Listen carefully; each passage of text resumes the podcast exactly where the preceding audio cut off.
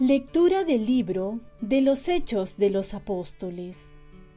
En aquellos días, los que conducían a Pablo lo llevaron hasta Atenas y luego volvieron con la orden de que Silas y Timoteo se reuniesen con Pablo lo más pronto posible. Pablo, de pie en medio del areópago, dijo, Atenienses, por lo que veo son en extremo religiosos, porque paseándome por ahí y fijándome en sus monumentos sagrados, me encontré un altar con esta inscripción, al Dios desconocido. Pues bien, yo vengo a anunciarles a ese Dios que ustedes adoran sin conocer. El Dios que hizo el mundo y todo lo que hay en él, es Señor de cielo y tierra y no habita en templos construidos por hombres, ni lo sirven manos humanas, como si necesitara de alguien. Él, que a todos da la vida, el aliento y todas las cosas. De un solo hombre sacó todo el género humano para que habitara la tierra entera, determinando las épocas de su historia y las fronteras de sus territorios.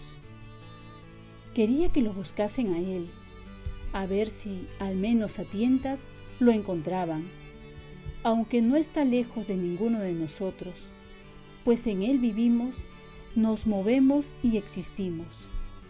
Así lo dicen incluso algunos de sus poetas. Somos estirpe suya. Por tanto, si somos estirpe de Dios, no debemos pensar que la divinidad se parezca a imágenes de oro o de plata o de piedra, esculpidas por la destreza y la fantasía de un hombre.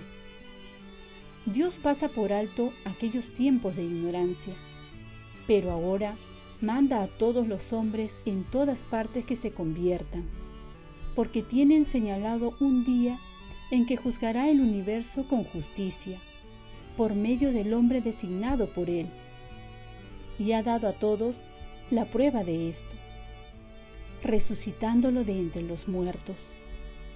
Al oír resurrección de muertos, unos lo tomaron a broma, otros dijeron, de esto te oiremos hablar en otra ocasión. Así fue como Pablo se alejó de ellos. Algunos se unieron a él y creyeron, entre ellos Dionisio el Areopagita, una mujer llamada Damaris y algunos más. Después de esto, dejó Atenas y se fue a Corinto. Palabra de Dios. Salmo responsorial. Llenos están el cielo y la tierra de tu gloria. Alaben al Señor en el cielo, alaben al Señor en lo alto. Alábenlo todos sus ángeles, alábenlo todos sus ejércitos. Llenos están el cielo y la tierra de tu gloria. Reyes y pueblos del orbe, príncipes y jefes del mundo, los jóvenes y también las doncellas, los viejos junto con los niños. Llenos están el cielo y la tierra de tu gloria. Alaben el nombre del Señor, el único nombre sublime, su majestad sobre el cielo y la tierra. Llenos están el cielo y la tierra de tu gloria. Él acrece el vigor de su pueblo, alabanza de todos sus fieles, de Israel, su pueblo escogido. Llenos están el cielo y la tierra de tu gloria. Lectura del Santo Evangelio según San Juan. En aquel tiempo Jesús dijo a sus discípulos, Muchas cosas me quedan por decirles pero ustedes no las pueden comprender por ahora. Cuando venga Él, el Espíritu de la verdad, los guiará hasta la verdad plena, pues no hablará por su cuenta, sino que hablará lo que oiga y les comunicará lo que está por venir. Él me glorificará, porque recibirá de lo mío y se lo comunicará a ustedes. Todo lo que es del Padre es mío. Por eso les he dicho que tomará de lo mío y se los anunciará a ustedes. Palabra del Señor. Paz y bien. Hablar de Cristo no asegura éxito, pero sí fidelidad. Hoy vemos la predicación de San Pablo en el aerópago de Atenas. Vemos que preparó un discurso de primera, en la que comienza bien cautivando por su retórica y termina decepcionando a la gente cuando habla de la resurrección. Y vemos aquí también que no habla de la cruz, que es necedad para los griegos se da cuenta que querer convencer con argumentos humanos no basta y va a decir después de esta experiencia de fracaso, mi mensaje y mi predicación no se han basado en palabras persuasivas de sabiduría, sino la manifestación del Espíritu y del poder.